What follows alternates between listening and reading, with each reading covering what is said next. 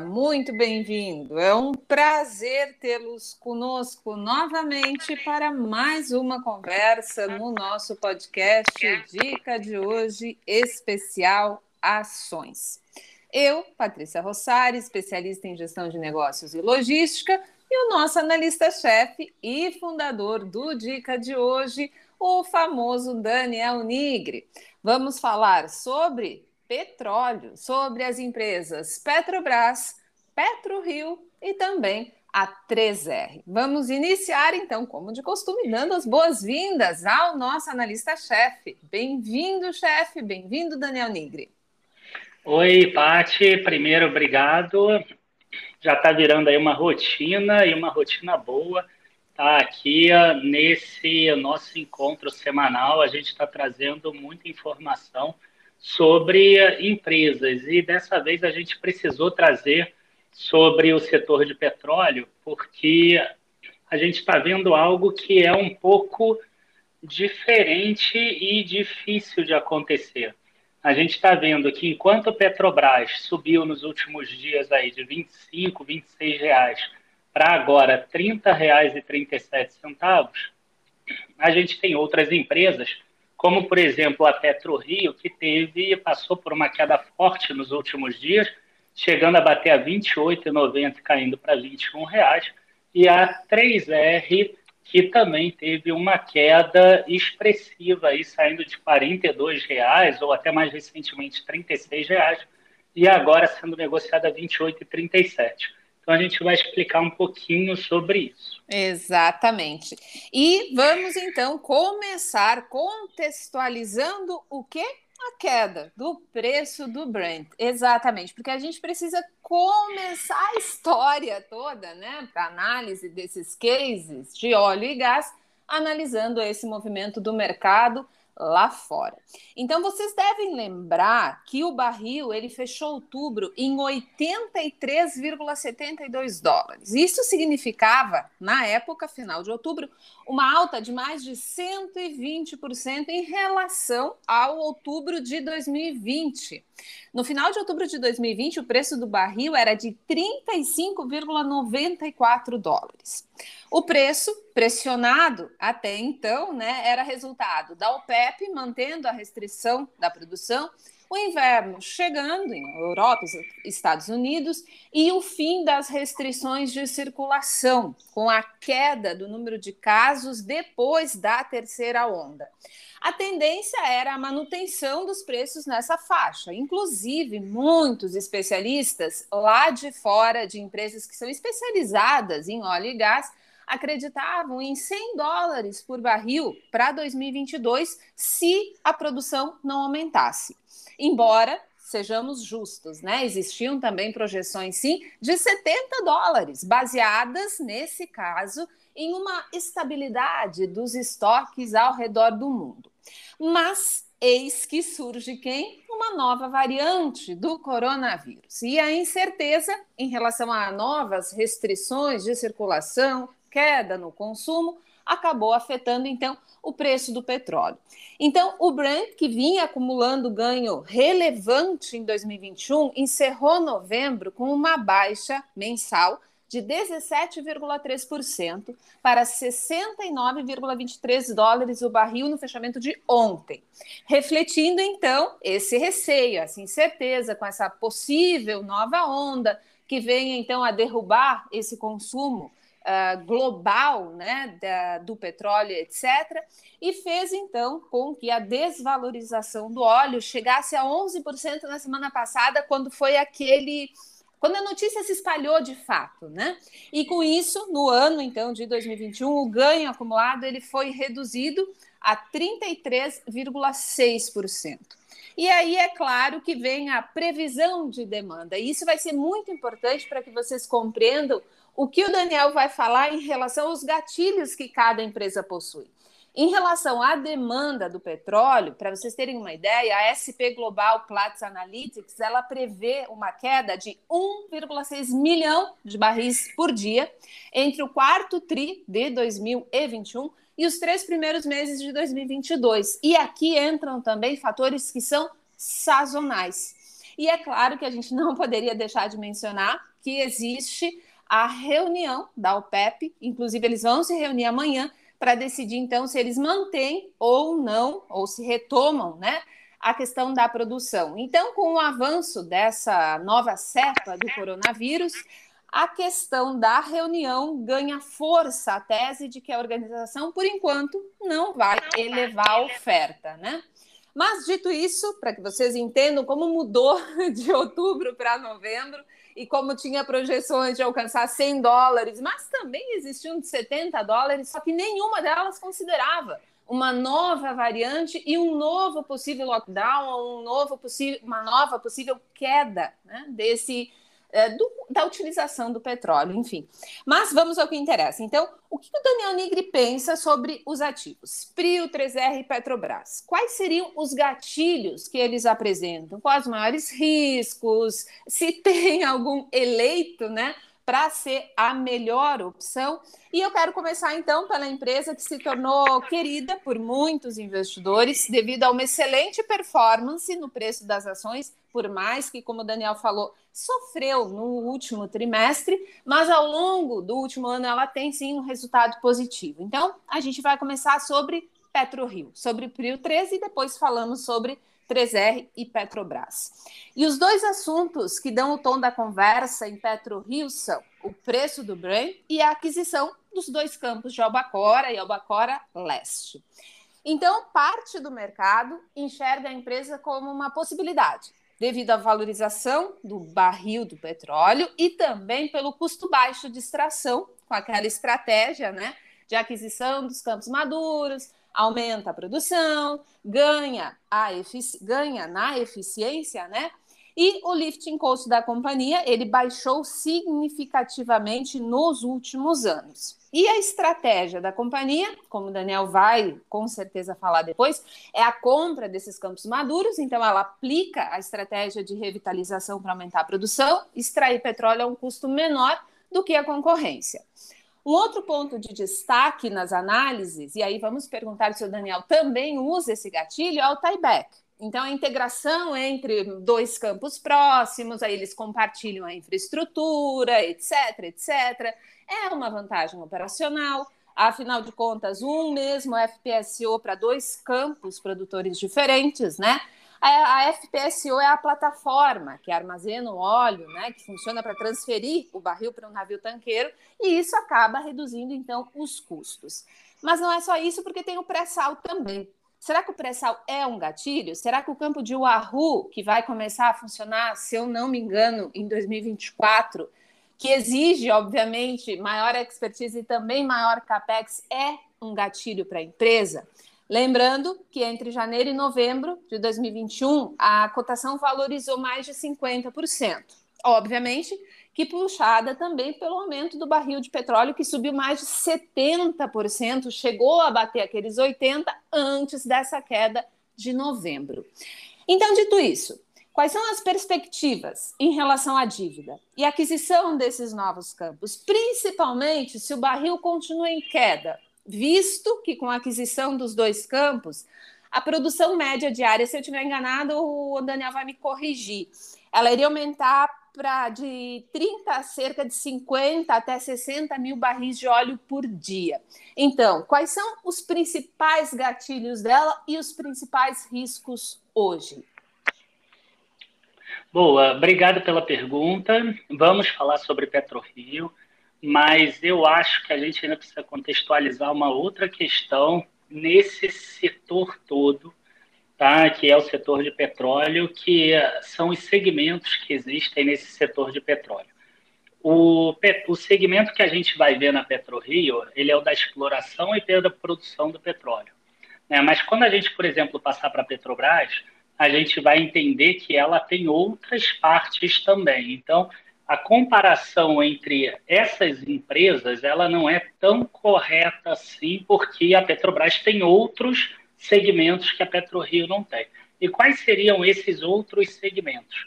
Você tem aí refino, transporte e comercialização, que é a parte que você já extraiu o petróleo e aí você transforma, né, de, de forma mais simples falando, você transforma ele em em realmente, né, em gasolina, em óleo diesel, em querosene de aviação e etc.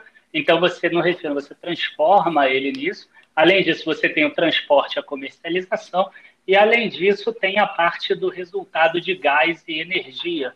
Muitos desses campos têm também a produção de gás e a gente vai ver que a PetroRio não tem mais produção de gás se a gente considerar que o campo de Manati já está vendido. Então, tomem cuidado com essas planilhas que vocês olham, que tem uma comparação direta. As empresas, embora sejam do mesmo setor, elas possuem distinções entre elas, e mesmo a 3R também, que a gente vai falar depois, mas aí já é mais parecido com a própria PetroRio. Então, vamos lá. PetroRio. Né, quais são os grandes gatilhos da empresa que desde que a gente recomendou a primeira vez, ela já subiu em torno de 1.500%, apesar da queda atual, e na carteira hoje dessa última recomendação de 2019 para cá, se eu não me engano, já foi uns 400% de alta. O que a gente tem é uma empresa que lembra muito o que eu li uma vez no livro do Pai Rico e Pai Pobre, que ele fala assim: você para você ganhar muito dinheiro, você não precisa ficar, tipo, é tipo inventando a roda o tempo todo. Você não precisa de inovações, você não precisa de coisa nova o tempo todo. É só você descobrir uma forma e ficar repetindo ela, a exaustão. E é exatamente isso que a PetroRio faz. Ela começou esse processo de turnaround porque ela é a antiga HRT. Para você ter uma ideia, ela já dá lucro aí há uns três anos e ela ainda tem prejuízo acumulado no balanço dela é. porque ela era antiga HRT Participações. Então, é, o que, que ela fez? Ela chegou a um ponto que ela falou assim: eu não tenho condição de fazer prospecção de campo, fazer estudo geológico, estudo sísmico, ver se vai ter ou não, fazer uma perfuração que não dá certo. Então ela percebeu que ela pode comprar, entre aspas, aqueles campos que as grandes não querem né, a Equinor não quer, que as empresas de fora não querem, que a Petrobras não quer mais. Então são campos, assim, a Petrobras ela começa um campo com 200 mil barris de produção. A PetroRio hoje tem 35 mil barris de produção diária, até um pouco menos, 33 mil barris de produção diária. Então, quando um campo da Petrobras chega em 20 mil barris de produção diária, para a Petrobras aquele campo é um fardo. Ela não quer mais, mas para a PetroRio é, é, é quase que ouro em pó para ela. Então, ela pega exatamente esses campos que já são maduros da Petrobras e, como você bem falou, ela faz campanhas de revitalização. Agora, você chegou a citar que a campanha de revitalização é importante para aumentar a produção. E eu costumo dizer que ela é importante para aumentar a produção, mas ela é mais importante para você aumentar a vida útil do campo.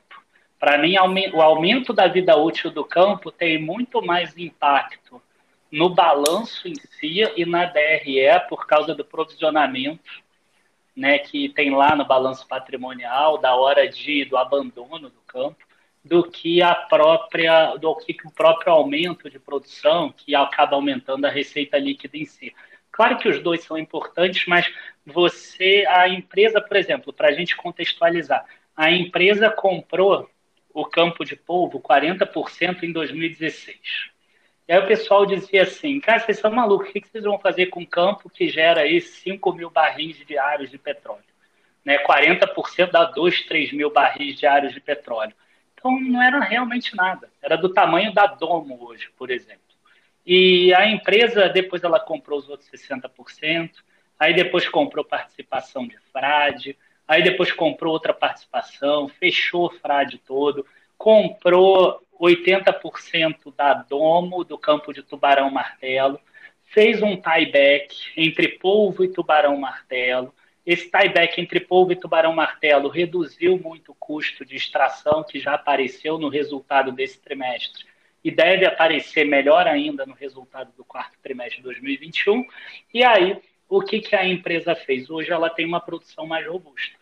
E hoje, o campo de polvo mais tubarão-martelo, porque agora é só um campo, só tem uma FPSO, né? só tem uma dessas plataformas que estocam e que exploram e que guardam todo esse campo de óleo, desse óleo, ela é, esse eu agora vai me falhar aonde vai, mas já está lá para 2030 e pouco, por exemplo, um campo que uhum. iria esgotar as reservas dele em 2021. Então ela ganhou 10 anos aí de produção a partir de campanhas de revitalização, tieback, novas, é, novas né, alternativas. E ela pretende fazer a mesma coisa entre Frade e o Arrua. O uhum. Arrua é uma estratégia um pouquinho diferente do é. que ela vem fazendo, traz um. Tem um certo é, risco, risco, de execução. Maior. É. Tem um risco de execução grande, até eu diria, porque ela vai entrar, primeiro, no pré-sal, que ela ainda não tem conhecimento, é óbvio Exato. que ela deve ter bons profissionais, mas ela também vai entrar em outro risco, né? Que é o risco dela perfurar e não achar nada pode acontecer. A gente não pode, por mais que tenha os melhores estudos e etc., ela pode fazer perfurações e não encontrar óleo. Então ela pega e joga praticamente 800 milhões de dólares no lixo, além do que ela gastou no campo. Uhum. Né? É difícil isso acontecer, mas Sim, é uma possibilidade. É um, é um, risco que existe que a pessoa não pode tirar. Uhum. Né? É diferente de você comprar albacora agora que já está produzindo. É. A albacora existe. O outro não, o outro ela vai fazer todo um trabalho, vai pedir a licença da ANP, aí vai fazer um projeto, aí ela vai começar esse projeto, vai gastar um dinheiro. E a previsão é fazer... é 2024 mesmo? É assim, é uma, pro... é uma projeção nossa, não é uma projeção da empresa. Uhum. Porque botando aí tudo no papel de quanto tempo demora cada coisa, a gente imagina que vai ser algo para 2024 e diria até que no meio de 2024, não seria no início de 2024, uhum. não, mas é uma previsão interna daqui da casa. Certo. Então, a PetroRio tem é, essas dificuldades. Outra coisa que é legal é a gente falar o seguinte: se a gente pegar hoje as reservas que já existem da PetroRio, né, que isso existem reservas provadas, uhum. a gente percebe que se ela pegar e vender tudo,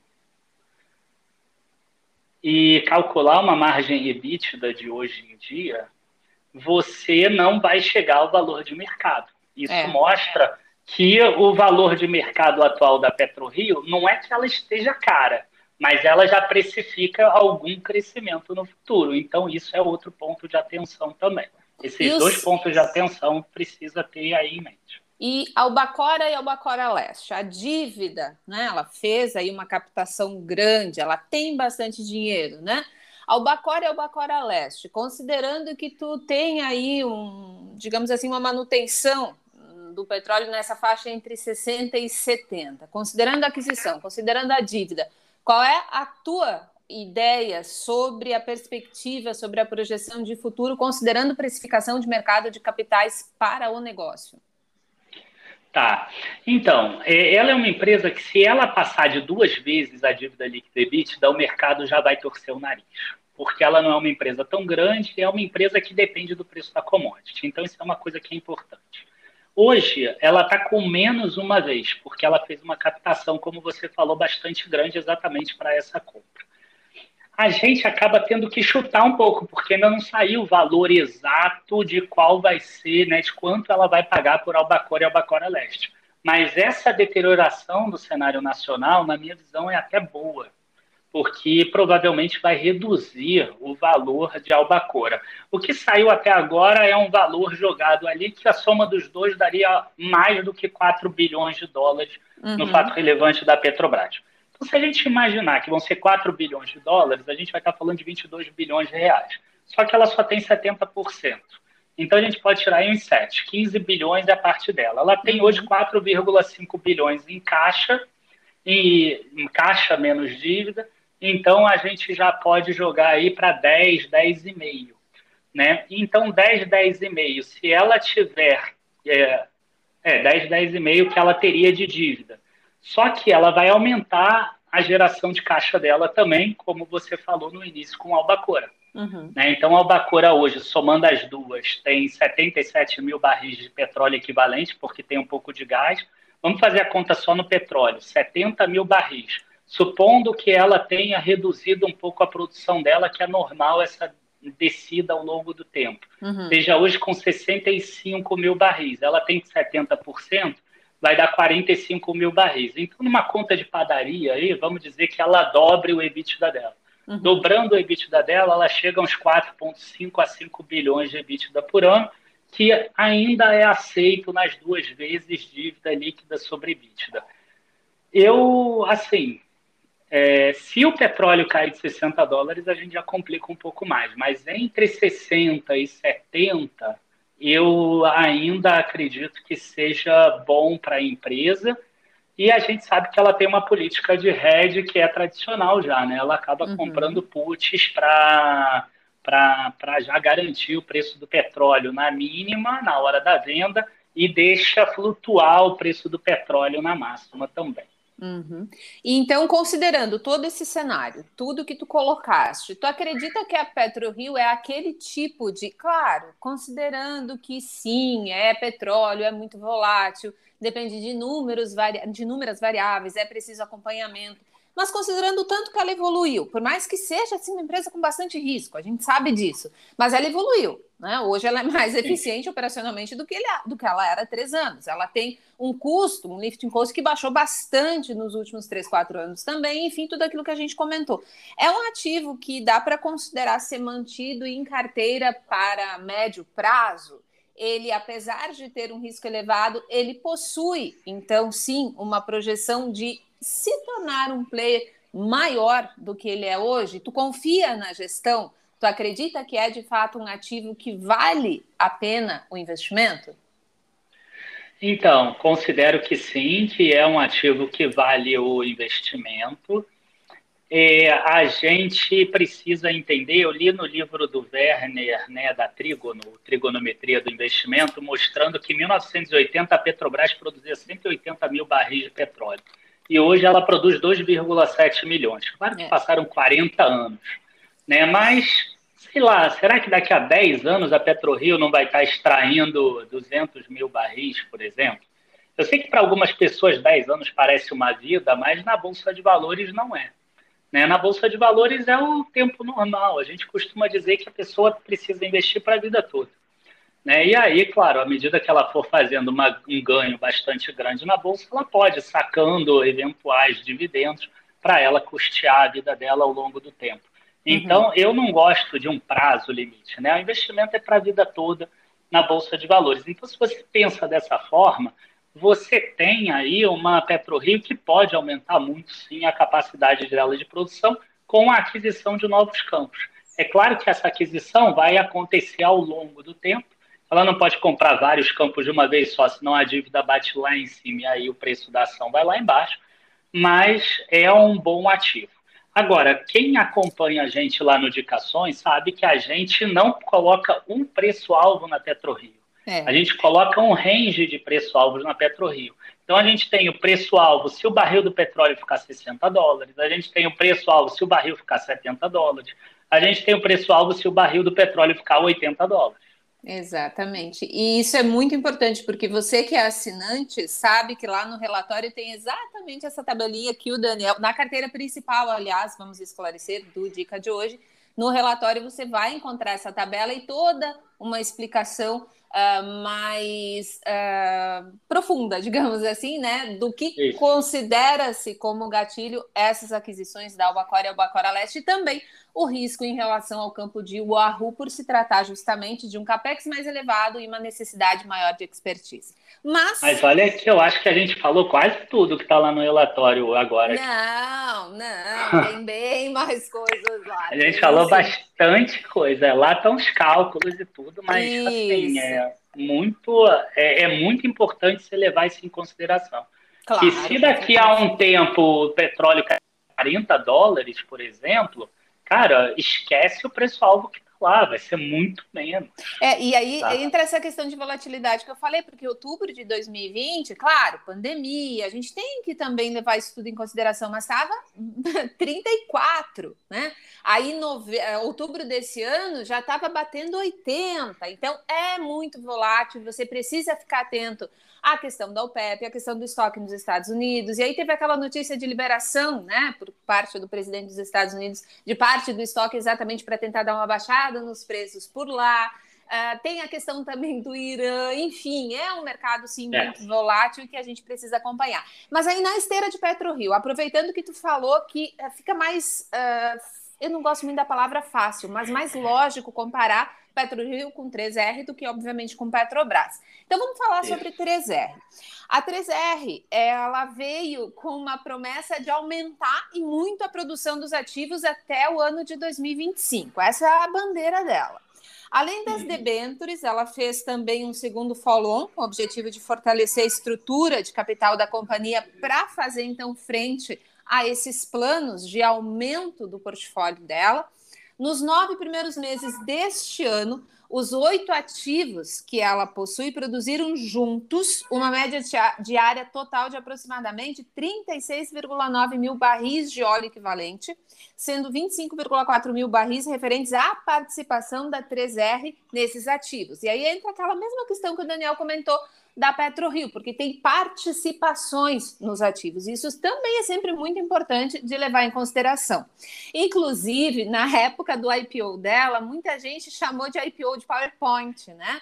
Porque começou assim com um pouco, né? E aí veio, olha, a gente está lançando essa campanha, a gente vai aumentar e vai aumentar bastante. Enfim.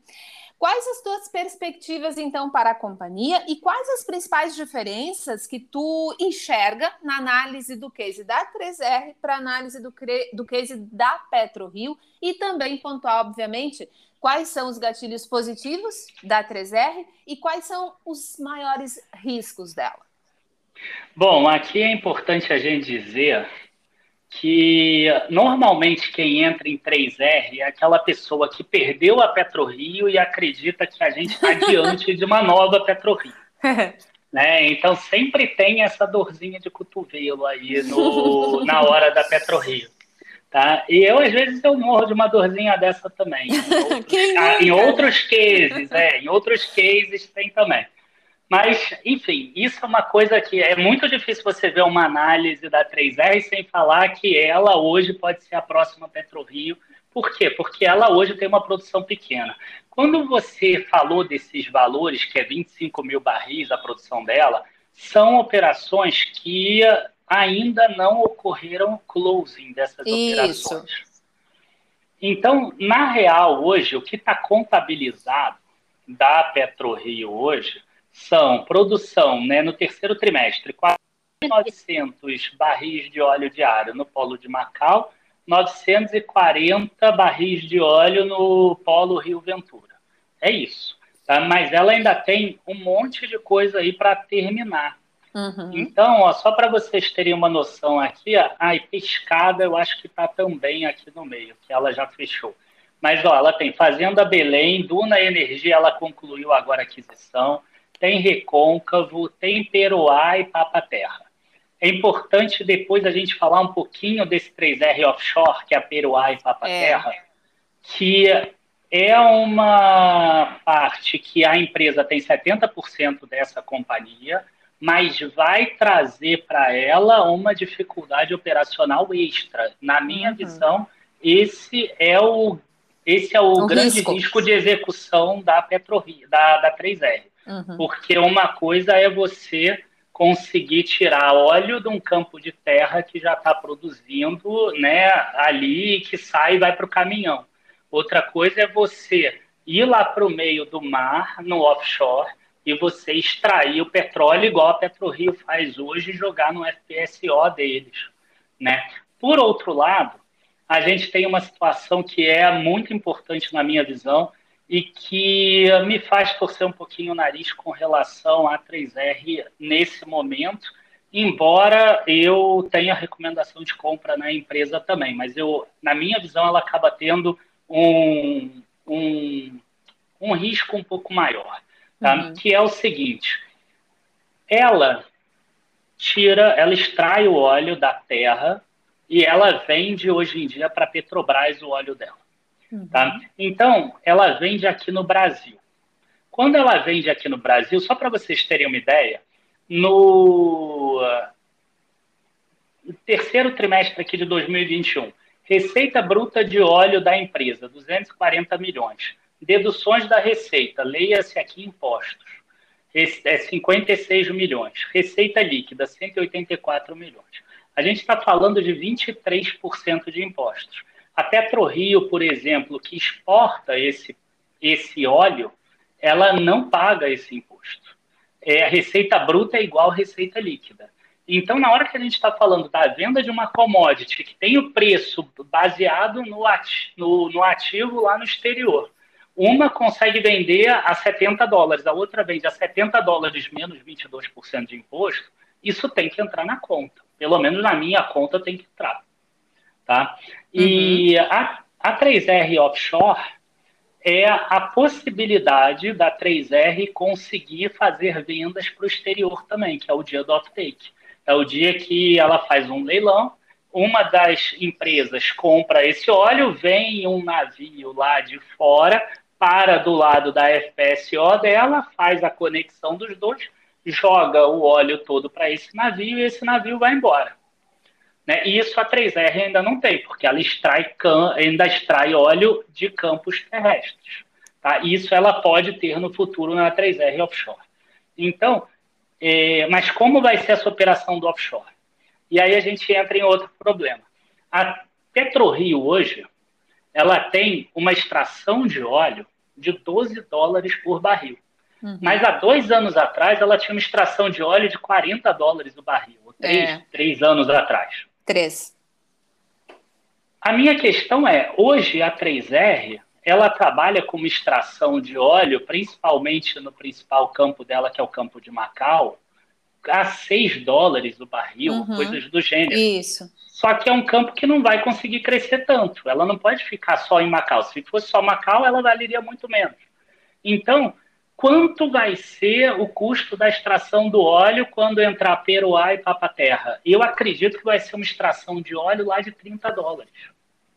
E aí a gente vai ver um bate forte nas ações da 3R. Uhum. Porque todo mundo está calculando a receita que vai entrar, mas todo mundo está esquecendo do custo. Tá? Então, eu tomaria um certo cuidado, principalmente com essas operações. Se essas operações caminharem bem, ok, ela vai realmente explodir. Tá? Se a gente calcular hoje, valor de mercado da 3R é 5 bilhões e meio, valor de mercado da PetroRio, 17,8 bilhões. Se a gente comparar que uma é 33 mil barris, a outra 25 mil barris aí equivalente, uhum. a gente deveria ter uma 3R trabalhando a 12, 12 bilhões e meio se os dois fossem iguais. Sim. Mas eu acredito que a gente vai ter um custo muito alto da 3R e tenho dúvida se paga isso. Tá? Uhum. Então, a minha preferida hoje ainda é a segurança da PetroRio, mesmo sabendo que eu posso estar abrindo mão de um retorno maior na 3R no futuro. Lembro que eu tenho recomendação de compra nas duas. Uhum. É que realmente são momentos diferentes, né? São etapas diferentes. Uma já me melhorou bastante a eficiência operacional, inclusive a eficiência é justamente um dos gatilhos que levam a acreditar numa projeção de crescimento e numa boa execução de, de toda essa estratégia que ela traçou, né? E então, falando de Petrobras agora, para finalizar, a Petrobras, que é amada por muitos e odiada por tantos outros, né? Entra aquela questão a mão invisível do Estado, empresa estatal é muito ruim, se troca o governo, vem um governo mais populista, vai mexer na Petrobras, vai controlar o preço, controlando o preço diminui a rentabilidade, tem a questão da corrupção, por mais que a gente saiba que hoje existe essa legislação muito mais transparente, que o conselho é muito mais atuante, enfim, mas isso é uma questão de viés, entra muito também uma questão política, né, na análise de Petrobras, enfim. Mas falando aqui do resultado, a manchete do terceiro trimestre, ela se baseou em dois pontos essenciais. E aí eu quero que tu comente para a gente quais são os pesos dessas variáveis na tua análise. O primeiro é que ela conseguiu, então, atingir a meta de redução da dívida. Ficou abaixo daqueles 60 bilhões de dólares, mais especificamente em 59,6 bilhões de dólares. Gente, e ainda é gigantesco, né? Nós estamos falando de quase 60 bilhões de dólares. Mas é claro que, assim como a dívida é elevada, ela também tem uma bela de uma geração de caixa, né? Mas enfim. E o segundo ponto, a segunda variável que mexeu também bastante com a cotação e que dividiu opiniões diz respeito aos maiores dividendos, ou seja, quando ela paga dividendos, a gente precisa lembrar que o Estado é o maior favorecido nesse caso. Inclusive, no acumulado dos nove meses de 2021, a empresa pagou ao governo mais de 1,3 bilhões de reais em dividendo. E junto com essa questão do dividendo, ela foi muito categórica na divulgação de resultados, dizendo que o plano de investimentos para 2022 e 2025, né, é que 2026. vai 2022, 26. É. Sim, eu tô com ele aberto aqui na frente. Isso, então assim, que vai existir aumento de investimento, mas sem descuidar da gestão da dívida, embora a gente tenha visto que o custo dela vem aumentando e que preocupou parte do mercado, mas em contrapartida, dividendo aumentando, dívida caindo, então você tem pontos que animaram o mercado e pontos que não animaram o mercado. Quais seriam as maiores preocupações em relação à Petrobras e por qual motivo ela não seria uma opção viável de compra hoje? E na outra ponta, quais seriam os motivos principais que colocam ela como uma boa opção de investimento, mesmo tendo todos esses gatilhos contra o principal deles pelo fato de ter o governo como um dos principais entes dentro da estrutura, da estrutura societária da companhia. Boa, vamos lá. A Petrobras é uma empresa que, assim, a gente tem acompanhado o crescimento dela ao longo de todos esses anos, desde 2017, quando ela entrou lá na carteira do Indicações. É claro que ela tem um potencial de crescimento menor do que o das outras duas que a gente falou antes, mas o grande ponto da empresa era realmente ela voltar a pagar dividendos expressivos. Ela tem aí um fluxo de caixa operacional, ó, segundo trimestre e terceiro trimestre, ambos passando de 10 bilhões de dólares é. em cada um deles. Então a gente está falando aí que a empresa, em seis meses, ela gerou 100 bilhões, mais de 100 bilhões de reais. É uma loucura isso. É, né? é um número muito expressivo. Agora, você tem que entrar nos números para você entender por que, que ela gerou esses valores. Ela gerou porque o Brent está em 68 dólares no segundo trimestre e 73 dólares médio no terceiro trimestre. Ela gerou porque o preço dos derivados básicos no mercado interno bateu 83 dólares por barril e é algo que a gente imagina que vai acabar caindo ao longo do tempo. Tanto uhum. que no uhum. próprio planejamento estratégico dela, ela coloca como preço na perpetuidade já a partir de 2023 ou 2024 55 dólares. É. Então ela já espera essa redução.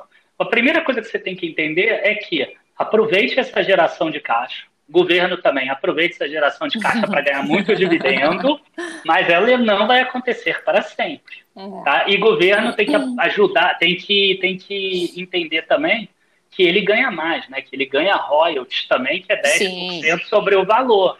Então, que o custo compensa... acaba, acaba influenciando o custo caixa da companhia, que também vem aumentando. É natural, uma coisa vai puxando a outra, né? Exato. Agora, quando cair lá para 55 dólares, como a companhia espera, não é como eu estou falando, o governo ele vai ter um problema maior, que ele vai ter menos dividendo, vai ter menos royalty, com lucro menor vai ter menos IRPJ CSLL. Uhum. E aí vai ser mais difícil de fechar. Então, o que, que, a gente gosta sempre, né? Se fosse uma empresa privada, a empresa privada sabe que ela é cíclica, o que, que ela faz nesse momento? Ela reduz ao máximo a dívida dela, para que ela saiba que no momento das vacas magras que vai acontecer, ela vai ter dinheiro suficiente para passar esse período mesmo que o petróleo caia para 40 dólares, por exemplo. Né? Então, isso era o que eu esperaria de uma empresa privada, mas a Petrobras é uma empresa pública e tem eleição ano que vem, e a gente precisa de dinheiro para pagar auxílio e outras coisas. Né? Então, Pô, a Petrobras ela anunciou um dividendo que até a data com é hoje, a data é. X vai ser amanhã, o total dá R$ 3,25, R$ 3,15, enfim, é um valor bastante grande. Se você multiplicar por 13 bilhões de ações, a gente vai estar falando de um valor aí de 41 a 42 bilhões de reais, que desse valor uns 13, 14, 15 bilhões vai para o bolso do governo. Uhum. Eles são major, eles são controladores, mas se pegar o total de ações somando as preferenciais, eles têm 30 e poucos por cento, Isso. mais ou menos, da companhia. Então, 42 bilhões de reais aí de dividendo, a gente está falando de talvez uma possibilidade de. Ela podia distribuir 20 bilhões de dividendo e reduzir mais 20 bilhões da dívida de reais, né? Cairia uhum. mais 4 bilhões. Na minha visão, faria muito mais sentido. Eu costumo dizer que, calculando indicadores, hoje a Petrobras ela está com EV sobre EBITDA de 2,72, com yield que vai passar de 10% amanhã, né? E está com preço sobre lucro de 2,84 vezes, o que parece que é uma mega oportunidade, que é a maior oportunidade que você vai encontrar. Toma cuidado só com essa ciclicidade do petróleo e toma cuidado com o fato que ela é estatal. Se ela não fosse estatal, era empresa para estar tá valendo com certeza uns 45 reais ou alguma coisa nesse sentido. A nossa precificação seria um valor muito superior ao atual. Agora, ela tem todas essas questões que são importantes e a gente, quando bota num fluxo de caixa já com 55 dólares ali o preço do barril, e sabendo que no planejamento estratégico dela ela não vai aumentar a produção, quer dizer, vai passar de 2,7 milhões para 2,8 milhões de barris em cinco anos. Quer dizer, vai ficar praticamente constante. Sabendo que ela não vai aumentar, a gente eh, tem aí um, uma certa ressalva Tá? Então, nesse ponto agora de preço de R$ 30,40, a nossa recomendação acaba sendo neutra na Petrobras, até porque a gente tem um preço-alvo um pouquinho maior, mas ela já está na margem de segurança agora. Né? Uhum. Quem acompanha lá a nossa carteira vai ver que ela, nesse preço atual, já está na margem de segurança. Então, uhum. se quiser comprar, vai comprar bem comedidamente. Sim.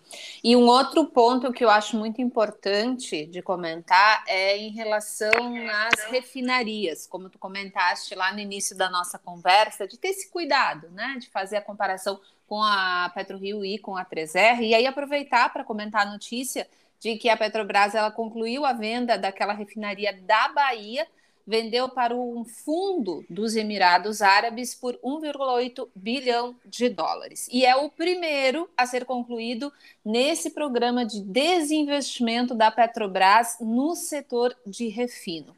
Porém, não adianta ficar muito animado, tá? Por quê? Porque o próprio, a própria Petrobras já disse que, como ela não conseguiu vender nem a Refap, nem a Repar, ou seja, daqui do Rio Grande do Sul e do Paraná, ela não enxerga que isso seja possível de ser feito até o ano que vem.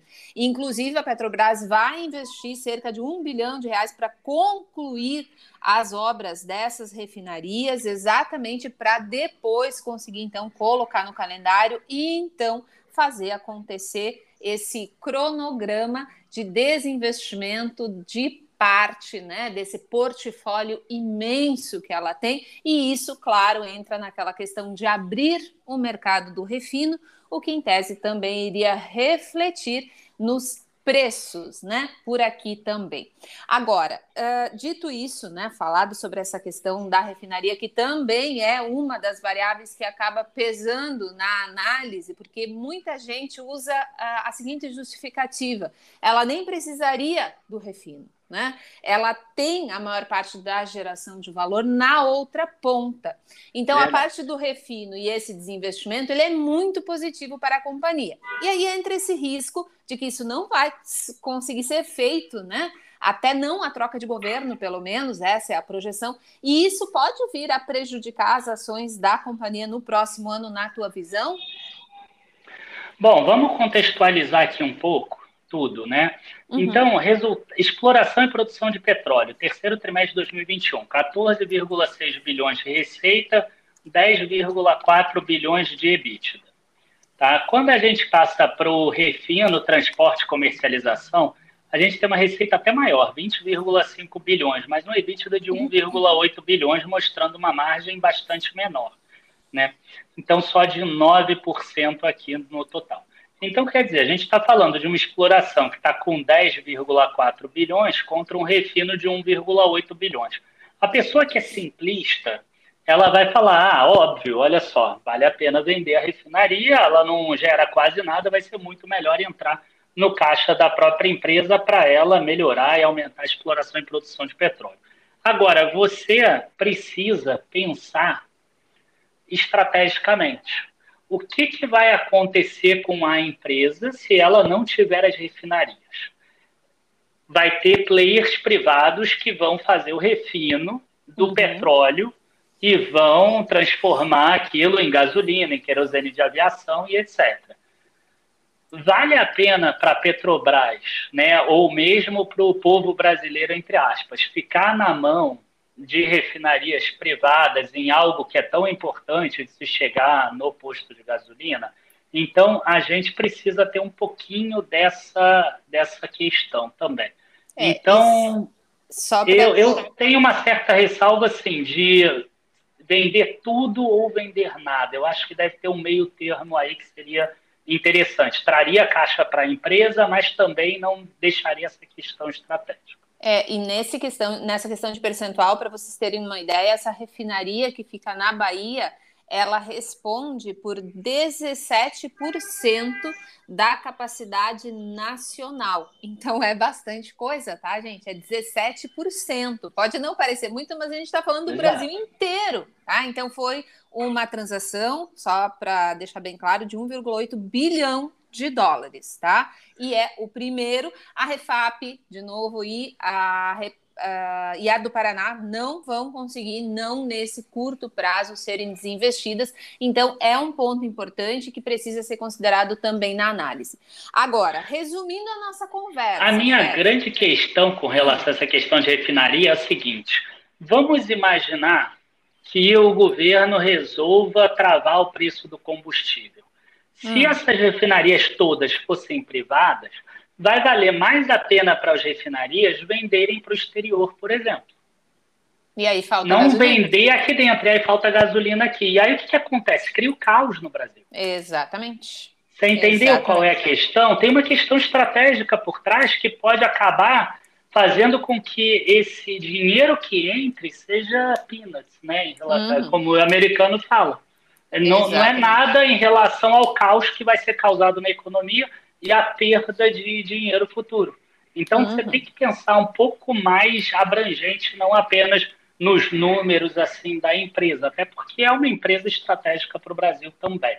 É, eu, queria, eu queria falar só mais uma coisa que a gente esqueceu, hum. que é do custo de extração do ah, petróleo ah, da Petrobras, que subiu bastante, é um ponto de atenção. Tá? Se você pegar o lifting cost total, sem participação governamental, sem afretamento, só custo mesmo, caixa, saiu de 4,54 dólares para 5,02 dólares. Se você pegar o pré-sal, que é o principal que ela está crescendo, subiu de 2,27 para 2,53. Não é uma queda pequena, uma queda superior a 10% em ambos os casos. Então, a empresa, na minha visão, entrou no modo que eu chamo acomodação. A gente tem que tomar cuidado.